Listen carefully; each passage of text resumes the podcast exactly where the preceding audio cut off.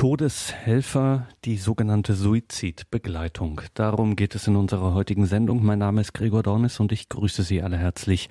Schön, dass Sie hier eingeschaltet haben. Suizidbegleitung, assistierter Freitod, Mitwirkung am Suizid, Hilfe zur Selbsttötung. Namen für ein Phänomen, das sich immer mehr vom gesellschaftlichen Randthema in Richtung Mitte bewegt und mittlerweile auch auf der politischen Agenda steht. Professor Axel W. Bauer, Medizinhistoriker und Medizinethiker an der Medizinischen Fakultät Mannheim der Universität Heidelberg, Autor unzähliger Beiträge in Sachen Medizin und Bioethik und Mitglied in verschiedenen Gremien, unter anderem von 2008 bis 2012 im Deutschen Ethikrat, beschäftigt sich seit Jahren mit diesem Thema. Im Jahre 2013 hat er einen Beitrag veröffentlicht in einem kleinen Band gemeinsam mit dem Autor Andreas Krause-Land, Todeshelfer, der Titel dieses Beitrags, und es geht eben genau darum, die sogenannte Suizidbegleitung. Wir sind froh und dankbar, dass wir mit Professor Bauer sprechen dürfen. Er ist uns telefonisch zugeschaltet. Guten Abend, Professor Bauer. Guten Abend, Herr Dornes. Professor Bauer, danke, dass Sie sich die Zeit nehmen, uns hier ein bisschen in die Problematik dieses Themas der sogenannten Suizidbegleitung einzuführen. Das Ganze ist seit jüngerer Zeit auch ein Thema in der Politik, auch und gerade in der Politik. Was ist da derzeit der Iststand? Woran wird da gearbeitet? Worüber wird nachgedacht? Es wird nachgedacht über ein Gesetz, das als Strafgesetz die Suizidbegleitung oder den assistierten Suizid oder die Mitwirkung am Suizid zumindest teilweise unter Strafe stellen soll. Dies ist bisher nicht der Fall. Einen ersten Ansatz hat der Gesetzgeber 2012, 13 unternommen.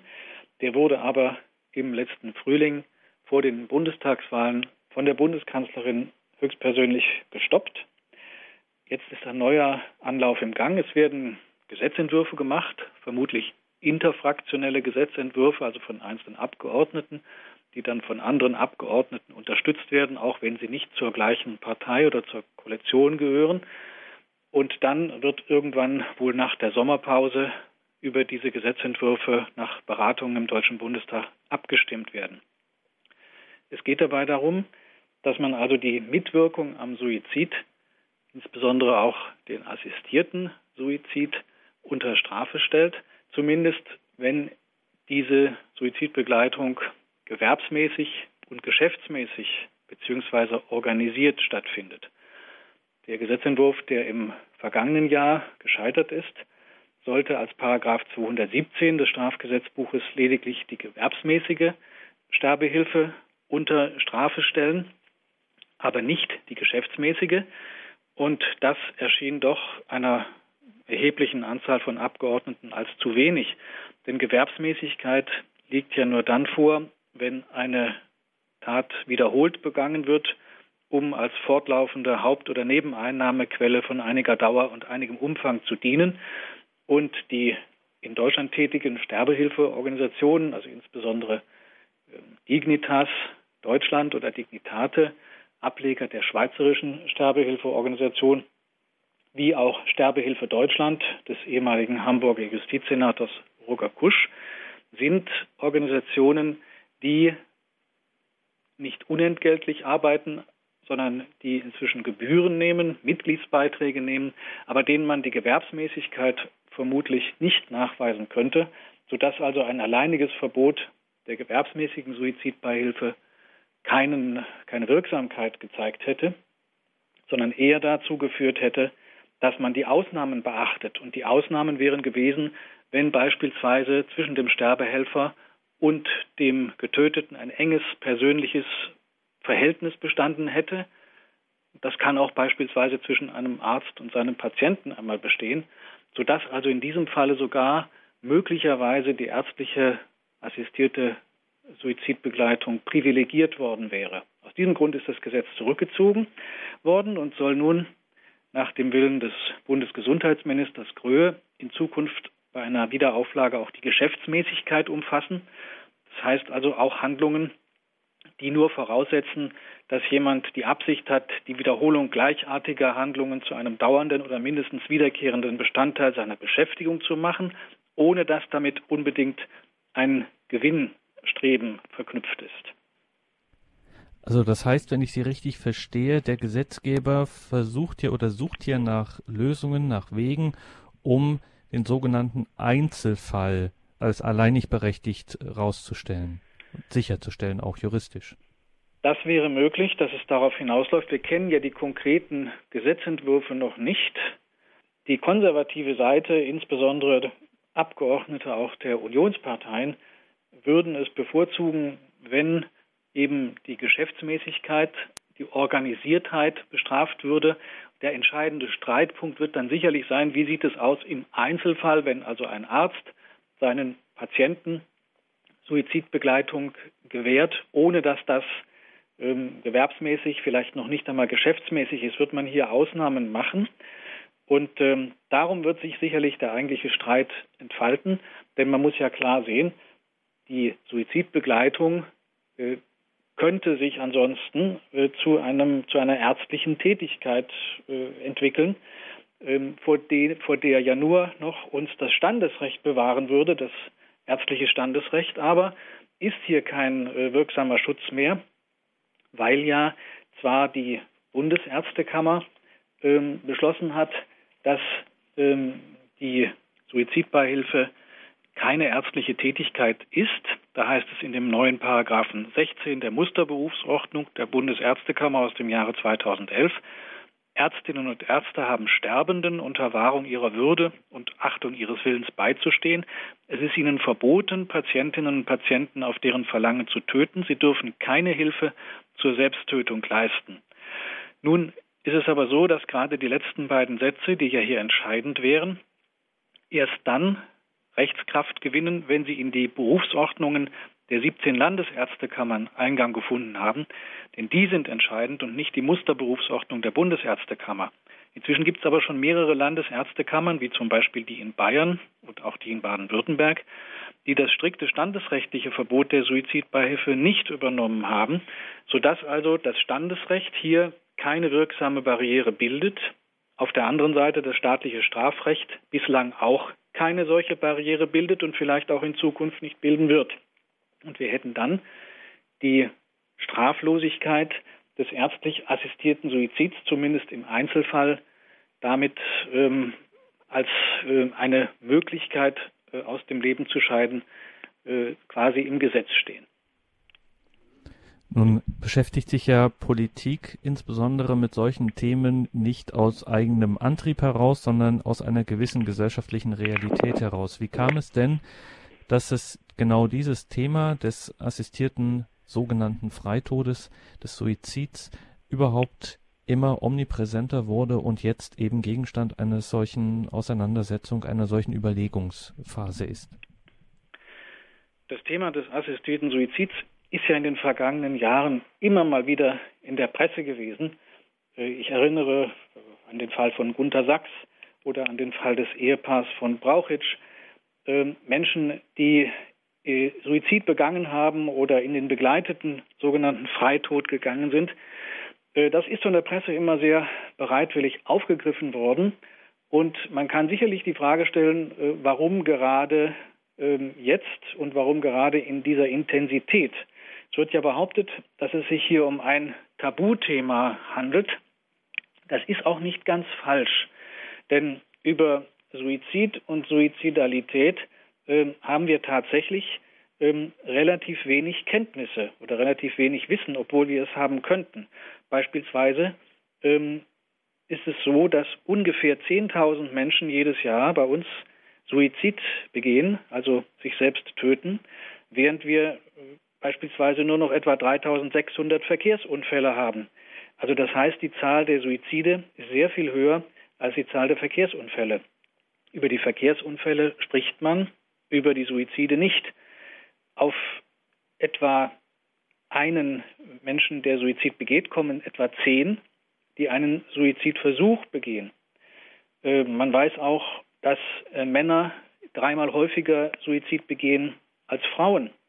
Insbesondere trifft das nun auch ältere Menschen, Menschen jenseits des 65. Lebensjahres. Da steigen die Suizidraten deutlich an, weil sich ja gerade dann auch im höheren Lebensalter manchmal verschiedene Ängste bis hin zur völligen Perspektivlosigkeit verdichten können, ähm, aus der es dann scheinbar nur noch den Ausweg der Selbsttötung gibt, etwa beim Vorliegen einer schweren körperlichen Erkrankung.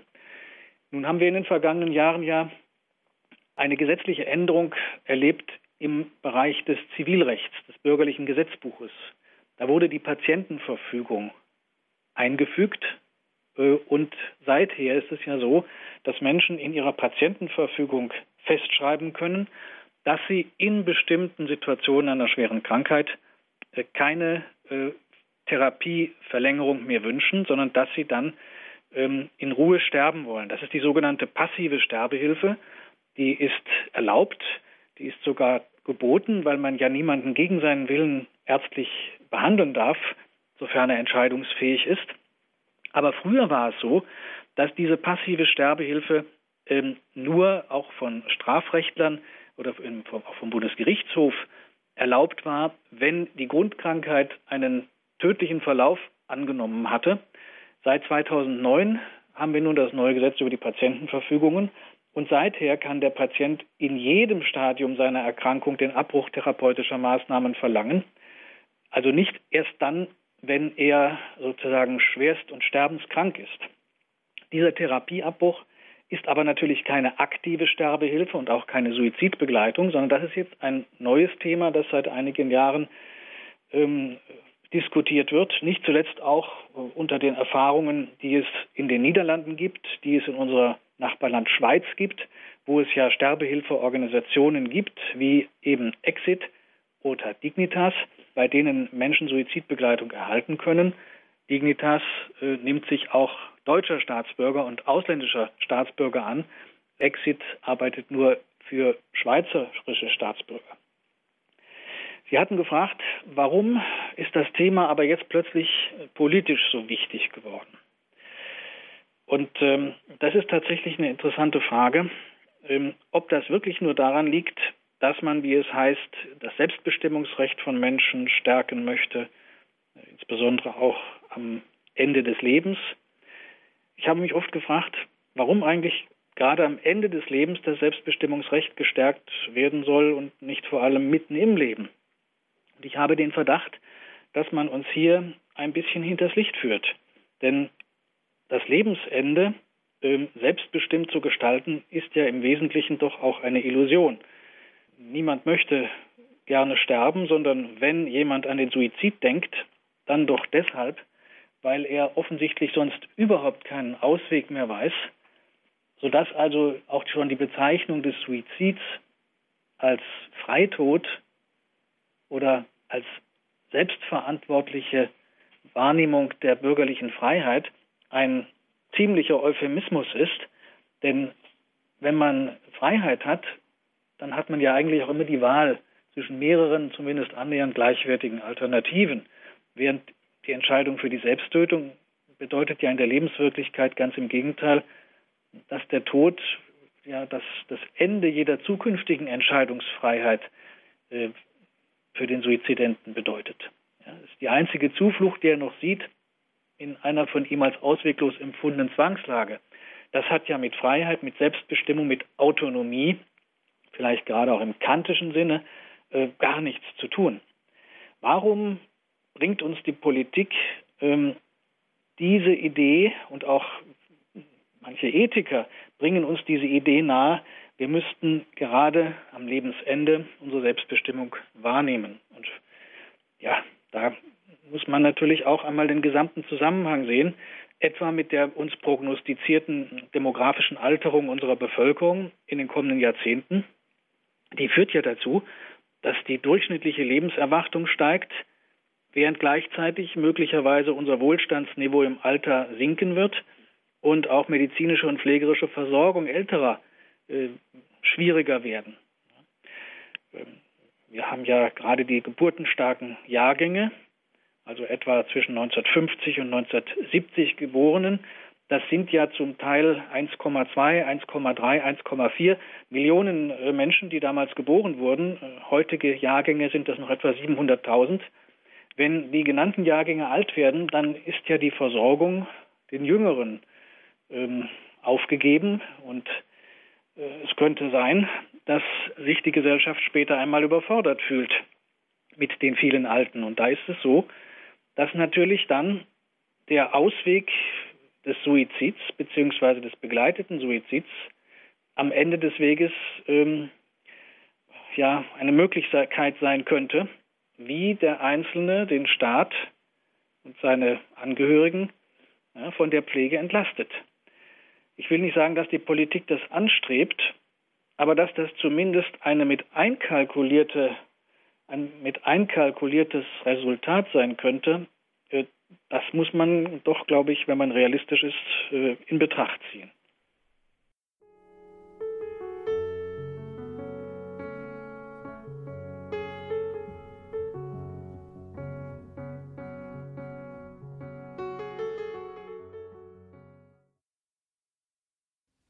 Todeshelfer, die sogenannte Suizidbegleitung. Wir sind im Gespräch mit Professor Axel W. Bauer, Professor für Geschichte, Theorie und Ethik der Medizin an der Medizinischen Fakultät Mannheim der Universität Heidelberg. Professor Bauer, jetzt haben Sie das Problem genannt, dass eventuell aus einer, sagen wir, freizügigeren Praxis ein gewisser ökonomischer Zwang sich ergeben könnte oder ein sozialer, ökonomischer Druck.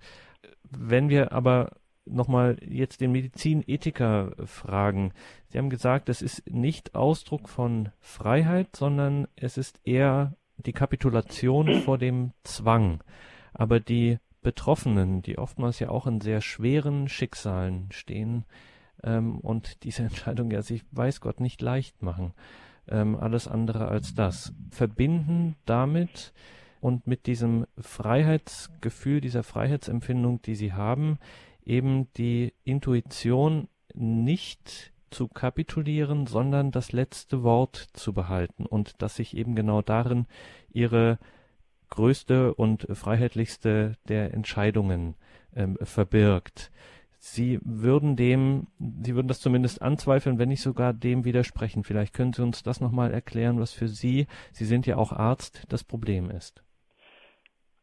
Also sicher kann man verstehen, wenn jemand sagt, im Rahmen einer schweren Erkrankung, übrigens äh, sind das natürlich auch häufig psychische Erkrankungen, nicht? also Suizidenten sind ja sehr häufig depressiv und bedürfen also einer psychiatrischen Behandlung. Es geht ja nicht nur um körperlich Schwerstkranke. Aber nehmen wir mal an, wir haben so einen körperlich Schwerstkranken vor uns, der Schmerzen leidet. Ähm, die Palliativmedizin ist hier eine großartige Hilfe, aber nehmen wir an, auch das genügt ihm nicht, sondern er sagt, ich sehe keinen Ausweg mehr, ich möchte sozusagen diesen Schlusspunkt in meinem Leben jetzt selber setzen, ehe das die Natur tut. Das kann man sicherlich einmal auf der einen Seite äh, verstehen oder nachvollziehen. Ähm, es ist sogar vielleicht denkbar, dass man selbst eines Tages so denkt. Aber ich muss ja diese praktische Ebene als Medizinethiker auch überschreiten und die Frage stellen, ist das, was da nachvollziehbar sein mag, auch zugleich ethisch legitim? Das sind zwei verschiedene Fragen. Und bei dieser Frage komme ich eigentlich zu dem Ergebnis, dass hier keine legitime Wahrnehmung des Selbstbestimmungsrechts äh, vorliegt. Wenn wir die Autonomie, auf die hier immer Bezug genommen wird, äh, uns anschauen als die, die Fähigkeit der menschlichen Vernunft, sich eigene Gesetze zu geben und nach diesen Gesetzen zu handeln, dann müssen wir ja auch sehen, dass diese Autonomie ihre Voraussetzung in der physischen Existenz unserer Person, unseres Körpers hat.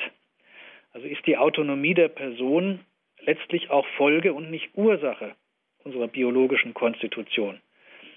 Deshalb beschränkt sich nach meiner Auffassung die legitime Reichweite der menschlichen Autonomie auf den Bereich diesseits ihrer physischen Grundlage und sie kann diese physische Grundlage selbst äh, nicht legitimerweise äh, in Frage stellen. Ähm, denn mit dem Suizid nimmt sich ja der Mensch tatsächlich die Freiheit für immer. Es ist der letzte Akt, äh, den er da vollzieht. Ähm, ich denke darüber hinaus, dass es auch eine gewisse Überhöhung der Selbstbestimmung bedeutet, wenn wir sagen, der letzte und finale Akt des Lebens, den muss man selber, diesen Schlussstrich muss man selber ziehen. Ähm, ich sehe die Autonomie, die Selbstbestimmung des Menschen viel lieber gestärkt im Leben als ausgerechnet am Lebensende. Es kommt doch darauf an, dass wir uns während unserer Lebenszeit möglichst viele Alternativen schaffen, zwischen denen wir uns entscheiden können. Es kann doch nicht sein, dass uns der Staat, die Gesellschaft und am Ende auch noch die Ethiker die Selbstbestimmung am Lebensende als Surrogat für die nicht vorhandene Entscheidungsmöglichkeit im Leben darbieten.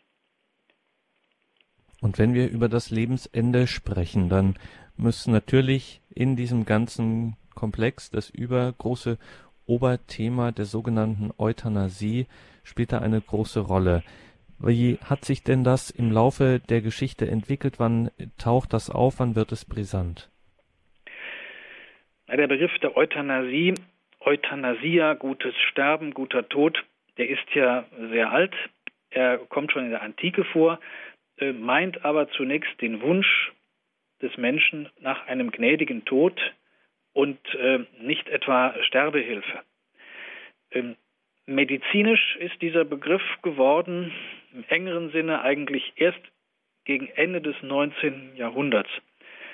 Ähm, und zwar hier unter dem Begriff des äh, Bürgerrechts auf einen selbstbestimmten Tod auf der einen Seite, aber immer gleichzeitig dabei war auch der Januskopf dieses Unternehmens, nämlich es ging darum, unter utilitaristischen, also nützlichkeitsorientierten Erwägungen die Gesellschaft von vermeintlich nutzlosen, zum Beispiel psychisch kranken, körperbehinderten Menschen äh, zu befreien.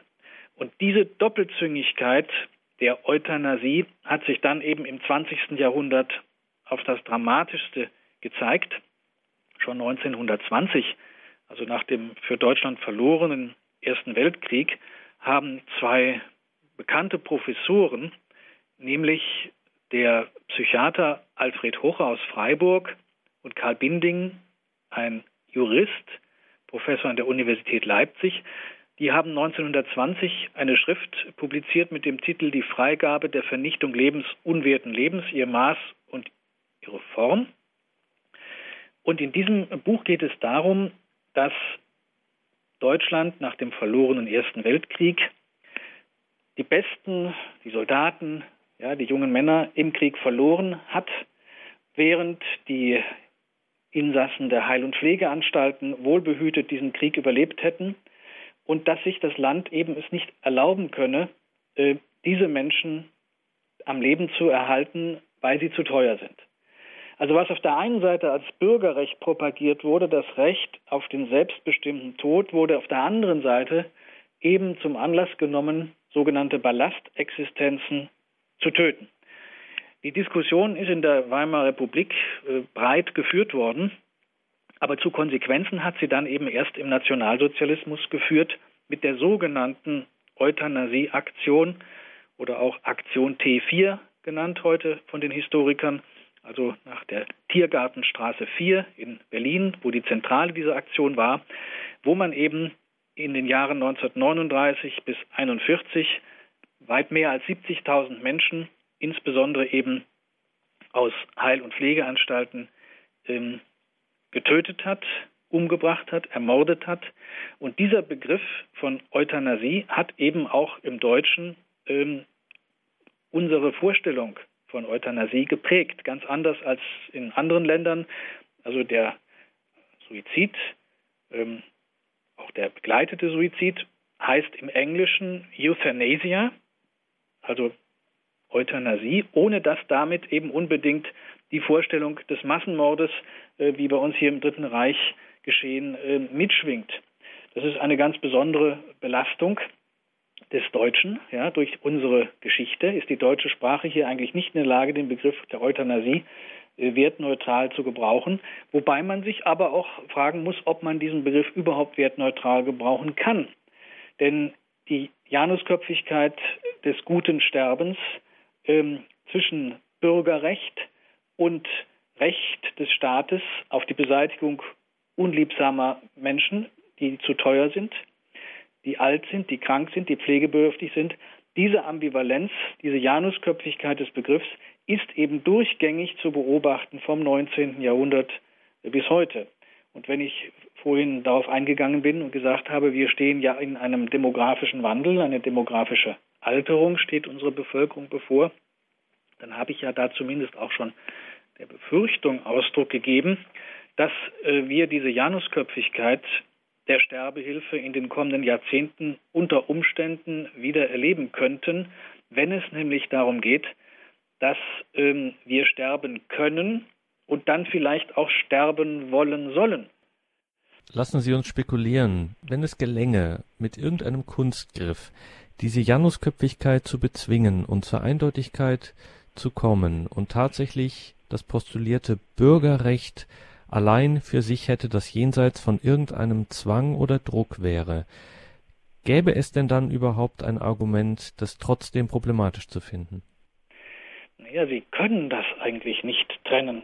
Denn in dem Moment, wo Sie ähm, die Mitwirkung am Suizid eines anderen erlauben, wobei ich nochmal sagen muss, derzeit ist das ja bei uns in Deutschland erlaubt. Es gibt keine Strafbarkeit der Anstiftung und der Beihilfe zum Suizid. Es würde ja in dem kommenden Gesetz darum gehen, gewisse Verbote überhaupt erst einzufügen.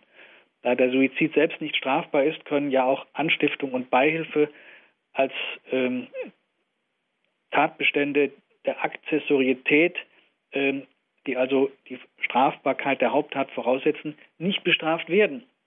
Das ist die Rechtslage. Ähm, trotzdem selbst wenn es gelänge, äh, hier ein Gesetz zu machen, man sagt, das kann eigentlich nicht missbraucht werden, äh, würde ich bezweifeln, dass das so ist. Denn wenn es möglich ist, dass man mit Hilfe anderer sich selbst problemlos töten kann, dann haben Sie ja zumindest den Effekt, dass auch Menschen, die sich vielleicht gar nicht töten wollen, ähm, vor die Wahl gestellt sehen, etwa um ihre Angehörigen zu entlasten, ob sie nicht doch von diesem Recht Gebrauch machen.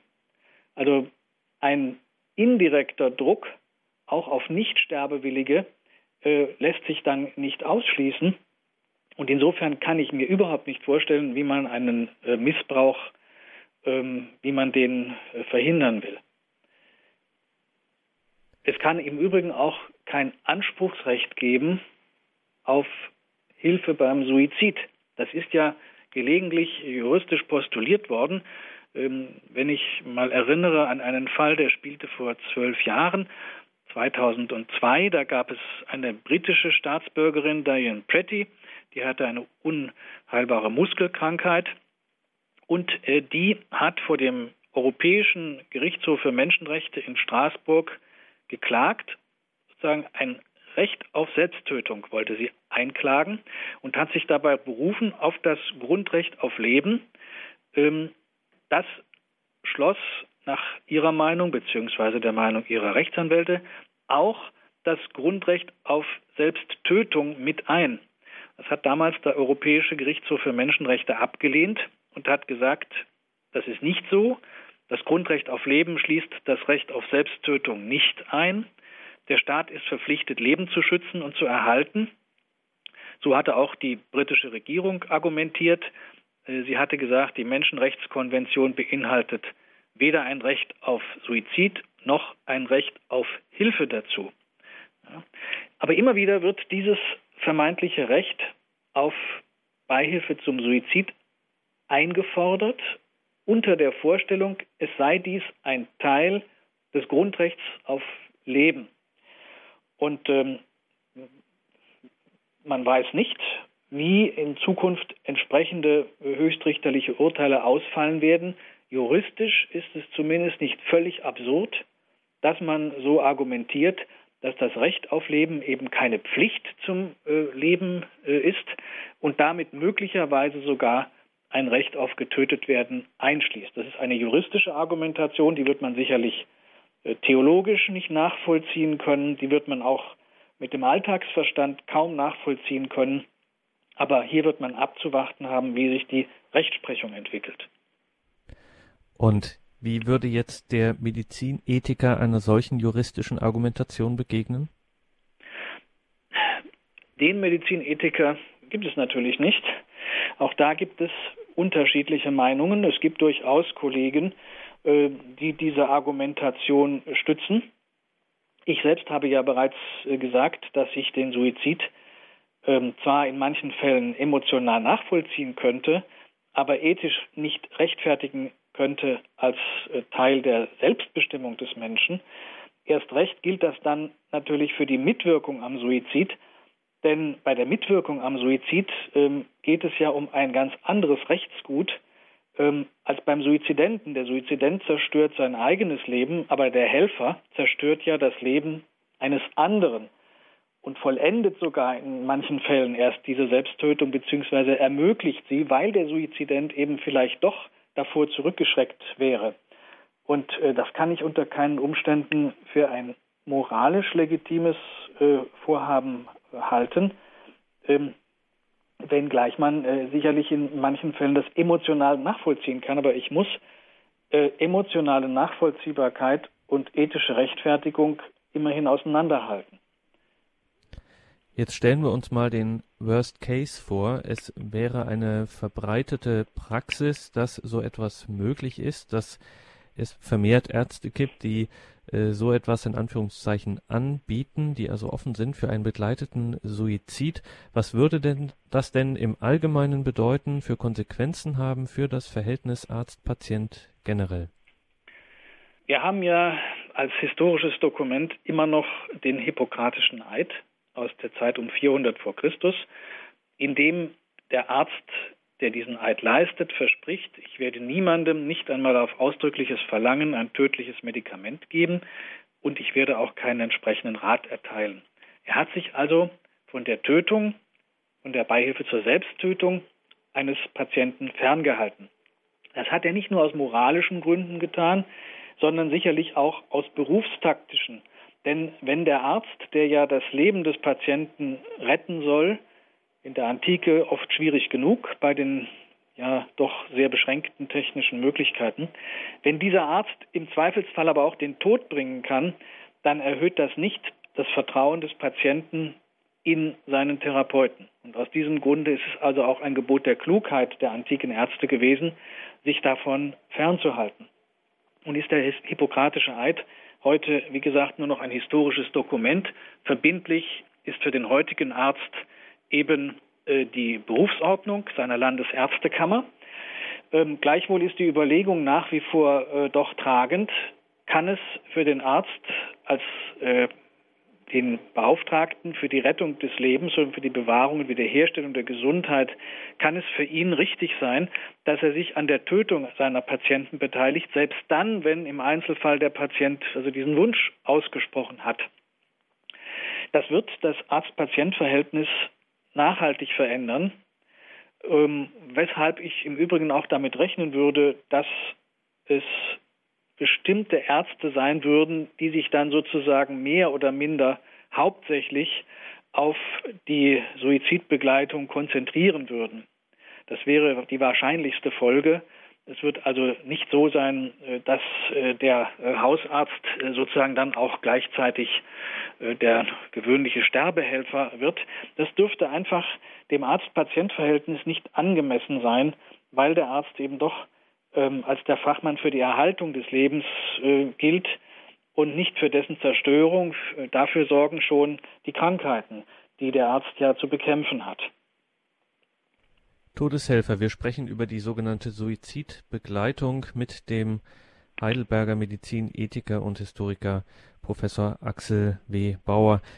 Professor Bauer, dass dieses Thema, auch der sogenannten Euthanasie, immer mehr Zuspruch findet oder sagen wir immer mehr ins Bewusstsein rückt und durchaus auch positiv konnotiert wird. Was sagt das eigentlich über unser in Anführungszeichen Beziehungsleben in der Gesellschaft aus? Interessant ist, dass dieses Thema tatsächlich, ähm, wenn man bestimmte Meinungsumfragen durchführt, eine Mehrheit der Bevölkerung auf seiner Seite zu haben scheint. Also über 60 Prozent der Bevölkerung ähm, bejahen es, wenn man fragt, sollten Ärzte in Fällen schwersten Leidens ähm, bei der Lebensbeendigung mitwirken können. Sie kriegen dabei immer auch natürlich die Antworten heraus, mehrheitlich, die sie so in die Menschen hineingefragt haben. Aber wenn man äh, das eben entsprechend äh, positiv konnotiert und von Selbstbestimmung, von Wahrnehmung der Autonomie spricht und von schwerstem Leiden auf der anderen Seite, dann bekommt man eine solche Zustimmung. Das sagt aber noch nicht unbedingt so viel aus, ähm, wie dann die Medien daraus machen. Es ist ja zunächst einmal auch medial vermittelt. Diese sogenannte öffentliche Meinung ist ja in erster Linie mal eine veröffentlichte Meinung, bei der man dann immer auch fragen muss, wer gibt solche Umfragen in Auftrag und welche Ziele verfolgt er dabei. Wenn man dann genauer schaut, ähm, ist vielen Menschen äh, noch nicht einmal die aktuelle Rechtslage klar. Wenn ich also gesagt habe, Anstiftung und Beihilfe zum Suizid sind in Deutschland derzeit straffrei, weil der Suizid selber ebenfalls straffrei ist, dann ist das eine Information, die ist äh, nach einer weiteren Umfrage 93 Prozent unserer Mitbürgerinnen und Mitbürger unbekannt sondern diese 93 Prozent glauben, dass die Anstiftung und Beihilfe zum Suizid strafbar wäre.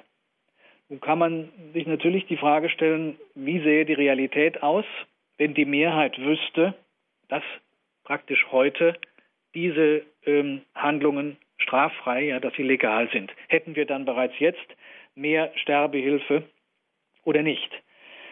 Nun, also von der Theorie zur Praxis ist es ja dann immer noch mal ein sehr weiter Schritt.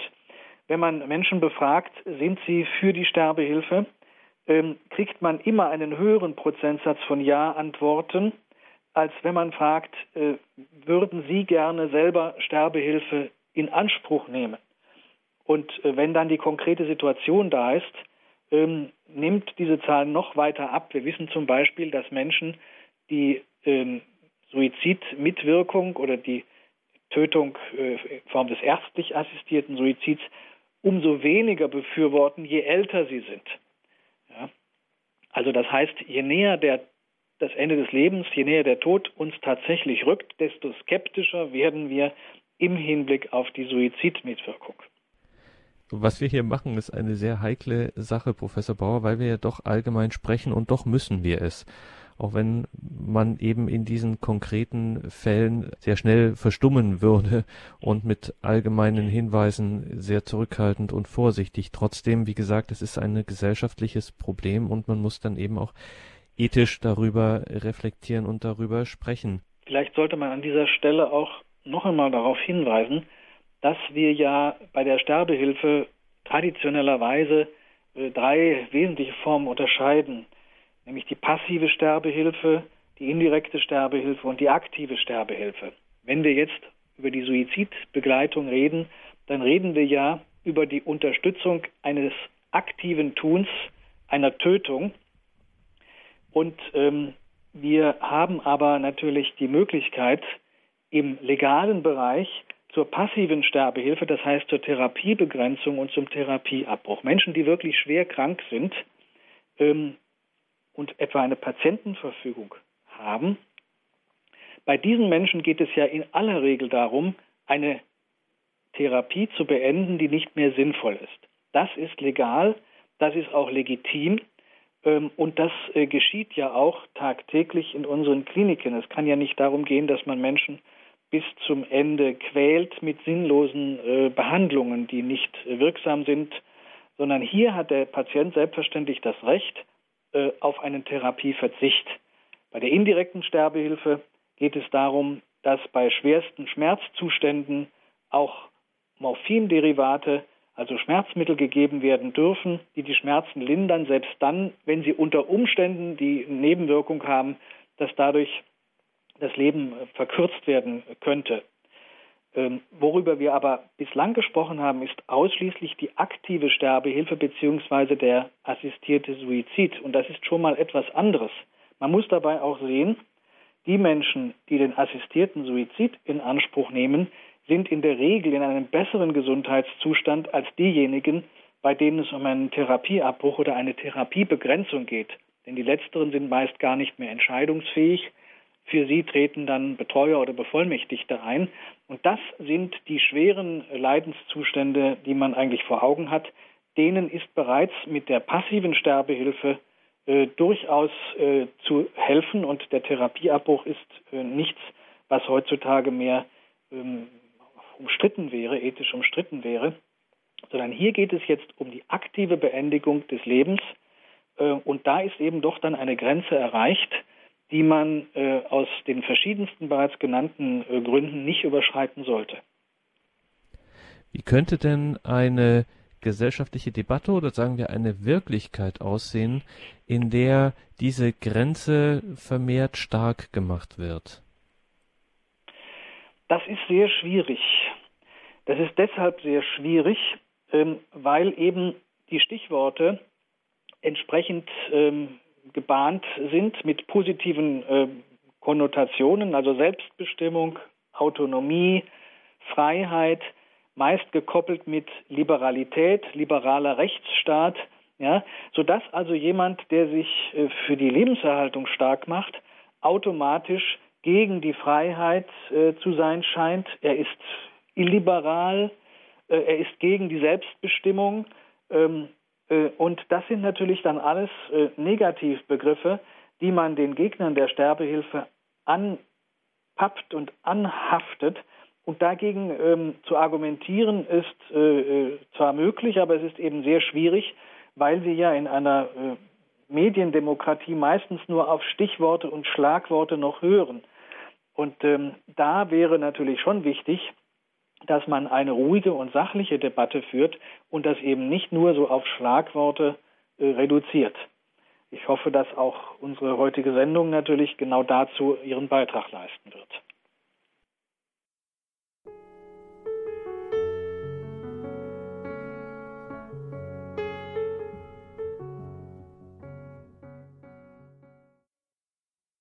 In der heutigen Sendung Ehe und Familie waren wir im Gespräch mit Professor Axel W. Bauer von der Universität Heidelberg.